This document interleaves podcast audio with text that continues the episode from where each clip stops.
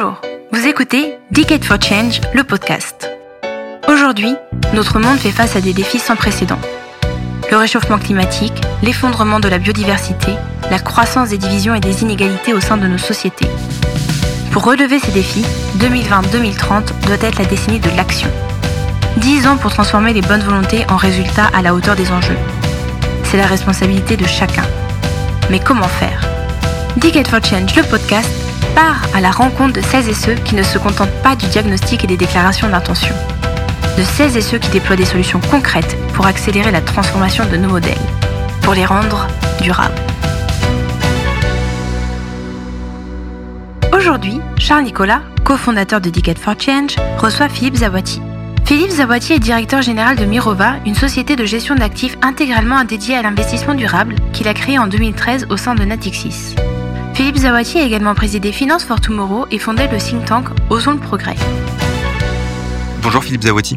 Bonjour. À l'heure du capitalisme des parties prenantes, on imagine des modèles dans lesquels on ne cherche plus uniquement à satisfaire l'intérêt de l'investisseur, de l'actionnaire, mais aussi celui des autres parties prenantes de l'entreprise. Et pour réussir ce tour de force, il faut bien que l'actionnaire l'accepte. Qu'est-ce qui peut motiver chez lui une telle révolution? La crise sanitaire qu'on vient de vivre est un exemple euh, assez fort, assez clair du fait que euh, l'économie ne peut pas fonctionner en étant complètement déconnectée de l'intérêt général. C'est un, message que, que, la finance durable fait passer depuis euh, de nombreuses années et qui là trouve avec euh, avec cette crise sanitaire une démonstration absolument éclatante, c'est que quand il n'y a pas de santé publique, il n'y a pas d'économie. Et donc du coup, la vision de l'entreprise, qui est celle qui euh, dérive hein, des théories euh, économiques des années 70, euh, et donc qui, consiste à penser que l'entreprise est la propriété de ses actionnaires, est totalement inefficace dans ce, type de, de situation. Et donc on voit bien que l'entreprise n'est pas un élément complètement déconnecté du reste de son environnement, de sa communauté, de la santé publique, de l'État, de, euh, du système général euh, euh, de, de, commerce avec donc les, sources d'approvisionnement, enfin tout ceci donc concourt en, réalité à la réalisation du projet d'entreprise. Et donc une entreprise qui se résoudrait, se résumerait aujourd'hui à être un outil destiné à maximiser le profit de ses n'a pas de a, a, peu de chance de, résister aux crises que l'on que l'on va connaître, dont on sait qu'elles arrivent dans, dans les prochaines années. Donc euh, l'entreprise euh, aujourd'hui doit prendre en compte l'ensemble de ses parties prenantes. C'est quelque chose qu'on entend depuis depuis très longtemps. Même les grands patrons américains l'année dernière, à travers la, Global Roundtable, euh, donc qui re, regroupe les 250 euh, plus grands patrons américains, a évolué dans sa vision des choses en disant euh, nous devons évoluer d'un capitalisme actionnarial vers un capitalisme des parties prenantes. Ça veut dire quoi concrètement? Il me semble que euh, l'idée de reconnecter l'entreprise avec l'intérêt général peut se faire, euh, notamment à travers euh, les, nouveaux outils d'entreprise à mission, et donc euh, en définissant en quelque sorte un objectif, un projet, et en réunissant autour de la table l'ensemble des parties prenantes de l'entreprise, actionnaires bien sûr, mais aussi salariés, fournisseurs, clients, le monde académique, euh, enfin l'ensemble des euh, relations en quelque sorte que, que l'entreprise a dans son écosystème. Alors, pourquoi est-ce que les financiers pourraient être intéressés à, cela? Parce que encore une fois, on, le voit dans des moments de crise comme comme aujourd'hui. Eh bien, c'est la valeur même de l'entreprise qui est, mise en cause par une vision trop restrictive. C'est sa pérennité même. C'est le risque de ce qu'on appelle par exemple des actifs échoués, comme on le voit dans, le domaine pétrolier ou dans d'autres domaines. On, on l'a vu pendant ces, ces derniers mois avec certaines pans de l'activité économique qui se sont écroulés parce que précisément l'appréhension des risques n'a pas été euh, n'a pas été suffisante. Donc il y a une euh, une conséquence économique et financière directe de ce sujet-là. Et c'est pour ça que le, que, le, que, le, secteur financier doit s'y intéresser. C'est ce qu'on dit depuis maintenant de nombreuses années euh, à, à travers la, la, la, finance durable. Et aujourd'hui, c'est en train d'être réellement mis sur la table et devenu quelque chose de quasiment acquis, en tout cas au moins dans le principe. Depuis le début de la crise, on a beaucoup souligné les résultats des fonds ESG, meilleurs que la moyenne. Est-ce que c'est un signal qui fait déjà bouger les lignes chez les investisseurs, qui les amène à faire évoluer leur stratégie? Cette crise a entraîné clairement un vrai mouvement, une vraie rotation dans ce qui marche et ce qui marche pas dans l'économie. De façon claire, on va dire rotation sectorielle, si on prend notre, nos terminologies habituelles. Euh, C'est-à-dire que depuis le début de l'année, on voit bien que les secteurs d'une économie extrêmement carbonée, donc le pétrole, on a vu euh, la, la, crise qui a touché le gaz de schiste euh, aux États-Unis, le secteur aérien évidemment avec des avions cloués au sol, le secteur du tourisme de masse, les grands paquebots. Il y a effectivement tout un de l'économie qui, euh, qui souffre de façon directe et de façon extrêmement forte de, de, de, la, de la crise sanitaire et de, et de l'arrêt de l'économie, du confinement, etc. Et on peut se demander, est-ce que c'est conjoncturel simplement ou est-ce qu'on est dans un mouvement euh, beaucoup plus structurel d'évolution de, de l'économie? Moi, Je pense qu'on est dans un mouvement structurel parce qu'en parallèle de ça, au même moment où on a cet arrêt et ces secteurs qui, euh, qui ont souffert énormément, on a le reste, une autre partie de l'économie qui se comporte très bien qui au contraire a de belles perspectives. Alors c'est euh, évidemment tout ce qui tourne autour de la transition écologique. C'est pas que ça. Hein, il y a aussi la transition numérique. On voit bien que les grands du numérique ont, beaucoup profité aussi de, cette période parce que évolution des modalités de, travail, moins de déplacements, euh, e-commerce, etc. Donc on, a cette évolution-là qui est, qui est aussi euh, majeure. Mais on a aussi la transition écologique. Tous les outils, toutes les solutions au développement durable ont plutôt mieux résisté que le reste de l'économie. Alors pourquoi?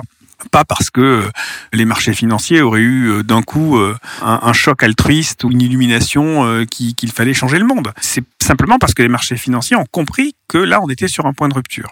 Et ce point de rupture, il est dû en grande partie aussi euh, au retour de la puissance publique, au retour des États sur le sur le sur l'échiquier. C'est-à-dire que euh, les marchés financiers voient bien que euh, ce qui va faire redémarrer l'économie, ce sont les, les plans de les plans de relance, c'est la dépense publique en grande partie, et que cette dépense publique, elle va être orientée vers la transition écologique de façon inévitable un peu, beaucoup, passionnément, je ne sais pas, mais elle va l'être. Et donc ça, cette rupture-là, je pense que les marchés l'ont senti. C'est pour ça que je pense que le mouvement qu'on a là n'est pas un mouvement euh, simplement euh, conjoncturel, c'est un mouvement structurel. Ça explique la bonne performance des fonds, euh, des, fonds ESG pendant cette période-là. Mais encore une fois, les, les, fonds ESG performent bien aussi depuis maintenant 5 ans. Hein. C'est-à-dire que c'est quelque chose qui commence à maintenant avoir un, euh, un, historique. On n'est pas sur un, sur un, sur un pic, euh, sur, sur un, un, un, épiphénomène, on est sur un mouvement structurel. La finance est désignée comme la première responsable de la tendance collective à être aspirée par le court terme, au détriment du long terme donc. C'est la théorie de la tragédie de l'horizon, conceptualisée par Mark Carney quand il était euh, gouverneur de la Banque d'Angleterre. Comment la finance durable a appris à, à, briser cette tragédie et comment ses attentes évoluent envers les entreprises et les projets dans lesquels elle investit? Alors la finance durable, c'est positionné d'emblée, dès le démarrage, avec l'idée qu'il fallait réfléchir à long terme, qu'il fallait euh, renouer avec une, vision euh, finalement euh, assez ancienne de, de ce qu'est la finance, c'est-à-dire l'évaluation d'un projet et la confiance envers les porteurs de ce projet. Donc une espèce de relation de confiance entre celui qui prête et celui qui reçoit. Cette vision de la finance avait très clairement disparu. On le sait bien pendant euh, ces dernières décennies avec une finance qui euh, s'auto-alimentait elle-même, qui était beaucoup plus opaque, très déconnectée de l'économie réelle. Enfin, toutes les critiques qu'on a fait à la finance après la crise de, de 2008. Donc, euh, la finance durable s'est positionnée clairement sur le long terme. Parce que quand on intègre des critères environnementaux et sociaux, on n'est pas intéressé par savoir si l'action que l'on achète va progresser dans les deux jours ou trois jours ou la semaine qui viennent. On s'intéresse aux fondamentaux, on s'intéresse au projet, on s'intéresse à la façon dont, euh, dont, les entrepreneurs ou les dirigeants intègrent les risques long terme et, euh, aussi euh, quel est leur comportement vis-à-vis de leur partie de prenante dans, la façon dont ils exercent leur, métier. Pour autant, il il faut pas être naïf.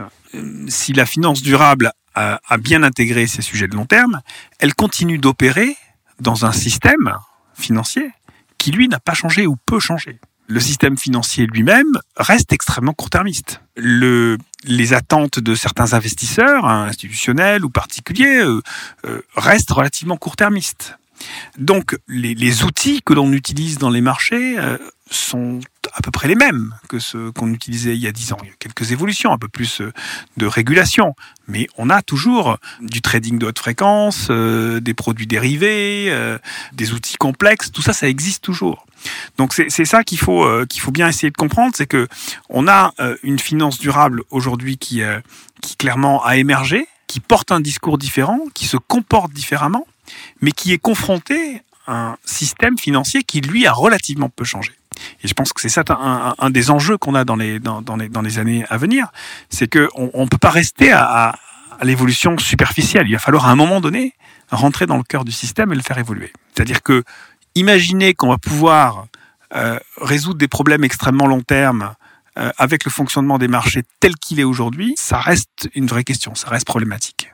En matière environnementale, les mouvements des investisseurs comme des entreprises sont encore largement dictés par la perception du risque plutôt que par l'identification d'une opportunité économique. Alors c'est à double tranchant puisque à la fois on s'éloigne des activités les plus émettrices qui portent un risque, mais on reste encore réticent face à de nouveaux modèles économiques plus responsables, par exemple à ceux qui ont trait au capital naturel ou à la conservation. Comment est-ce qu'on rend tangible le fait qu'ils sont eux aussi une opportunité économique? On a réussi à convaincre euh, les financiers, les investisseurs de s'intéresser à des sujets comme le, climat notamment, d'abord à travers les risques. C'est assez naturel. Euh, un financier, il a, tendance à regarder les risques d'abord. En tout cas, c'est un outil euh, qui, surtout quand on parle d'externalités négatives, d'impact du, climat sur la valorisation des actifs, c'est à travers les risques que, que les financiers vont, vont l'aborder. L'exemple le plus fort de ça, effectivement, c'est le climat et euh, notamment ce, ce, ce rapport de, de, Carbon Tracker de, de, 2015 qui est vraiment un, un, élément fondamental, je pense, dans, ces, ces, dernières années, qui évalue euh, le risque euh, carbone que portent les financiers en leur disant la valorisation des compagnies pétrolières que vous avez dans vos portefeuilles aujourd'hui est surestimée très largement parce qu'il va y avoir des actifs échoués, parce que cette valorisation des compagnies pétrolières qu'il y a dans vos portefeuilles aujourd'hui, elle est basée sur les réserves prouvées de ces compagnies pétrolières. Or, si l'on brûle demain toutes les réserves prouvées de l'ensemble des compagnies pétrolières du monde, on est certain d'arriver à plus 4 ou plus 5 degrés. Donc euh, si les États sont sérieux et si effectivement à un moment donné il y a une réaction euh, internationale pour empêcher d'aller à plus 4 ou plus 5 degrés, alors ça veut dire qu'on ne brûlera pas l'ensemble des réserves des compagnies pétrolières et donc ça veut dire que la valorisation de ces compagnies pétrolières est très largement surestimée. Donc vous avez un risque euh, que aujourd'hui vous ne voyez pas euh, et donc plus vous êtes exposé au carbone dans vos portefeuilles, plus vous portez ce risque. Donc ça, ça a été vraiment euh, le point de départ de toute la réflexion des institutions financières ces dernières années sur euh, voilà la, gestion de ce risque carbone dans leur portefeuille, euh, ce qui explique que beaucoup d'investisseurs ont décidé de baisser leur exposition au carbone progressivement dans leur portefeuille. Et donc ça, ça a donné naissance un peu à toute cette finance climat.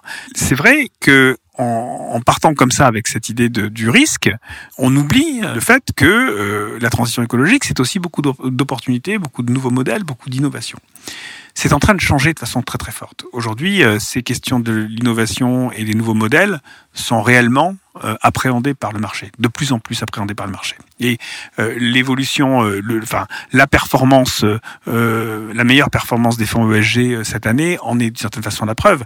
Quand vous regardez des fonds qui sont spécialisés sur, l'environnement, ils ont très largement surperformé les indices cette année, ce qui montre bien que là, on ne va plus simplement mitiger un risque, mais qu'on va aller chercher des opportunités dans le domaine des énergies renouvelables, dans le domaine de, des matériaux, euh, de la rénovation thermique des, des, des, bâtiments, dans le domaine de la santé aussi, dans le domaine de l'éducation, euh, dans toutes les, les, les, euh, les, innovations technologiques qui vont permettre aussi de réduire nos émissions dans, dans le futur. Donc il y a un champ extrêmement large d'opportunités et il faut aussi voir que l'économie, les entreprises sont en train de changer. C'est-à-dire qu'aujourd'hui, les entreprises, quand elles se présentent aux, actionnaires, aux investisseurs, elles mettent en avant de plus en plus euh, cette partie innovation technologique, cette partie transition écologique. Des fois même trop même, on va dire, puisque des fois ça ne représente qu'une petite partie de ce, de, de ce qu'elles font et elles le mettent en avant de façon excessive, ce qui peut entraîner des critiques euh, de, type greenwashing pour, euh, pour certaines entreprises ou pour certains financiers. Mais on voit bien que ce sujet des opportunités est, euh, est aujourd'hui devenu au moins aussi important que le, sujet risque quand on, quand on parle de, de finances durables et de transition écologique. Alors on parle d'émissions et de, climat, il faut aussi qu'on parle de biodiversité. Aujourd'hui les entreprises réclament euh, pour agir euh, de disposer des mêmes indicateurs qu'elles ont désormais pour l'évaluation de leur impact euh, climatique. Vous avez vous-même, chez Mirova, récemment lancé avec d'autres investisseurs un appel à candidature pour développer un outil de mesure de l'impact des investissements sur la biodiversité une forme de notation de la biodiversité sur la biodiversité. Est-ce qu'on peut agir même sans disposer de ces outils? On a longtemps focaliser euh, l'action de, la finance euh, environnementale sur le climat, précisément parce que on avait un outil de mesure sur euh, sur le climat qui est assez simple, qui est la tonne d'équivalent carbone. Et même en réalité, si euh, la mesure de l'empreinte carbone d'un portefeuille est beaucoup plus complexe qu'on ne l'imagine. C'est-à-dire que euh, on peut avoir des bonnes mesures et des mauvaises mesures euh, de l'impact climat d'un portefeuille. Alors, typiquement, si, on ne regarde que l'impact direct des entreprises, l'impact carbone direct des entreprises. Euh, on oublie complètement leur impact indirect. On oublie le fait que certains de leurs de leurs innovations vont permettre d'éviter du carbone dans le futur. Et donc, euh, ça nécessite même ce, sujet où il y a un seul indicateur nécessite réellement beaucoup de moyens d'analyse pour essayer de comprendre quel est le véritable impact d'une entreprise sur sur le climat. Bien entendu, quand on commence à s'intéresser à des sujets qui vont au-delà de, ce seul indicateur climat, euh, ça devient encore plus compliqué. Typiquement, la nature et la biodiversité. Quel est l'impact aujourd'hui des entreprises sur la nature et sur la biodiversité? Il n'y a pas un indicateur unique pour le mesurer. Euh, il commence à y avoir des, analyses méthodologiques hein, qui, euh, qui, se mettent en place. Il y a, euh, plusieurs indicateurs qui ont été créés, des indicateurs synthétiques, mais on n'est pas dans, dans, un monde aussi simple, j'allais dire, que l'émission de carbone. Donc ça va demander encore plus d'analyse, encore plus de données, euh, de la part euh, des entreprises et encore plus de, euh, voilà d'intelligence et de compréhension de la part des financiers pour comprendre pour comprendre ces, données. Ce qui est certain, c'est que on voit que la relation des entreprises à la nature et à la biodiversité euh, suit le même type de problématique que celle que l'on a que l'on a vu avec le climat avec le carbone. C'est-à-dire que on est dans un double effet, c'est-à-dire que les entreprises sont dépendantes de la nature, et donc, euh, la dégradation de la biodiversité, la dégradation de la nature fait courir un risque aux entreprises elles-mêmes. Donc là, on est sur le côté risque. Pourquoi? Parce que ben, s'il y a plus de pollinisation, euh, les, rendements agricoles vont baisser. Euh, s'il y a de la sécheresse, les rendements agricoles vont baisser. Sur l'agriculture, sur le textile, sur l'extraction, la chimie, la pharmacie, tout ce qui est cosmétique, tous ces secteurs-là sont extrêmement liés à la nature, ont besoin de la nature parce que c'est là qu'elles vont sourcer leurs matières premières notamment. Donc il y a ce risque qui, euh, qui, est euh, euh, porté par les entreprises et est lié à la dégradation de leur environnement et de leurs sources d'approvisionnement. Et puis vous avez à l'inverse l'impact que les entreprises elles-mêmes ont sur la nature. Donc c'est dans les deux sens. et ça, c'est évidemment toutes les, externalités négatives, la pollution, la déforestation, la surutilisation des, des sols. et donc on, a bien le même type de, euh, de relation euh, à deux sens, comme on a vu sur le climat. Donc c'est important que maintenant on arrive à, à, trouver des indicateurs pour mesurer ça. C'est le sens de, de l'appel à candidature qu'on a lancé avec euh, un consortium composé de BNP Paribas, AXA, Sycomore et, et, et Mirova pour créer une base de données une agence de notation en quelque sorte euh, qui va mesurer les impacts de des entreprises sur sur la nature et la biodiversité. Cette initiative voilà euh, verra le jour euh, dans les dans, dans, les prochaines semaines d'ici la fin de l'année et donc ça nous donnera un premier élément, un premier, une première base avec des données sur par exemple le nombre de kilomètres carrés utilisés par les entreprises, la façon dont, dont ils utilisent leurs ressources en eau, enfin un certain nombre d'indicateurs qu'on pourra ensuite agréger avec des méthodologies existantes pour donner un indicateur synthétique euh, sur la biodiversité.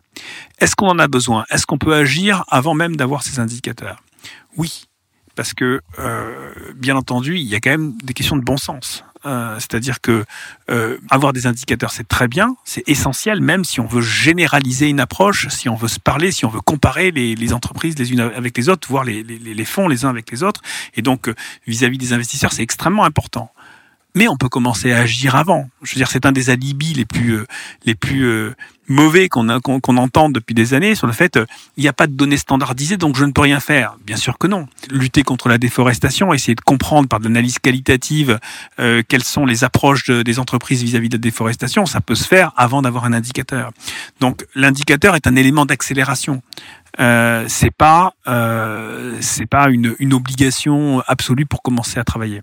Pour conclure, projetons-nous en, en 2030. Faut-il craindre que la finance durable se soit développée à côté de la finance, quitte même à lui servir de caution? Ou peut-on raisonnablement espérer que l'ensemble du secteur financier ait adopté les standards de la finance durable? La finance durable s'est développée euh, à côté du reste de la finance.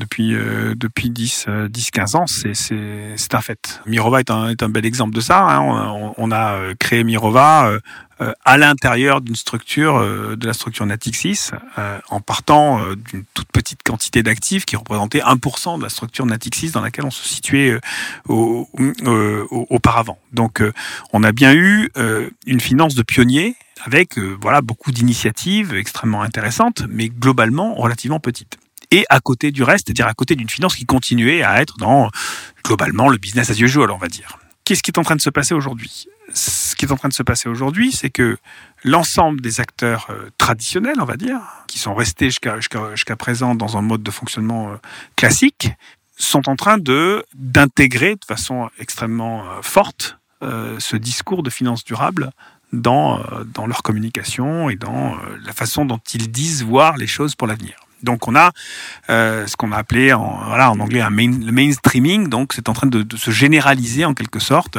La finance durable est en train de devenir quelque chose de euh, voilà de, de, global qui englobe l'ensemble de la, de, la communauté financière. On le voit bien, tous les séminaires aujourd'hui euh, de finance parlent de finance durable. Il n'y a pas un financier aujourd'hui qui va euh, présenter sa stratégie sans, euh, sans inclure l'ESG à un moment donné dans sa stratégie. Donc on en est là aujourd'hui, c'est-à-dire que on a toujours ces pionniers qui sont clairement en avance. On a le reste du marché qui maintenant est tiré euh, par par cette évolution et déclare vouloir y aller de façon euh, forte. Euh, la question qu'on peut se poser, c'est est-ce que euh, cette évolution va permettre de généraliser ce que les pionniers ont fait, c'est-à-dire avec ce niveau d'ambition, avec cette qualité, avec euh, la réelle volonté de changer les allocations d'actifs, de réellement réallouer le capital vers les, vers les, les entreprises et les secteurs qui en ont le plus besoin, ou est-ce que le secteur traditionnel va faire euh, une sélection en quelque sorte des quelques éléments qui, qui l'intéressent et qui lui vont bien pour les ajouter à son, à son fonctionnement habituel sans réellement le changer en profondeur.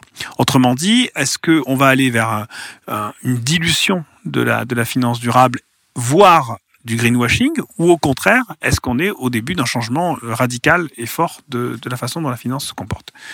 Très franchement, je ne sais pas.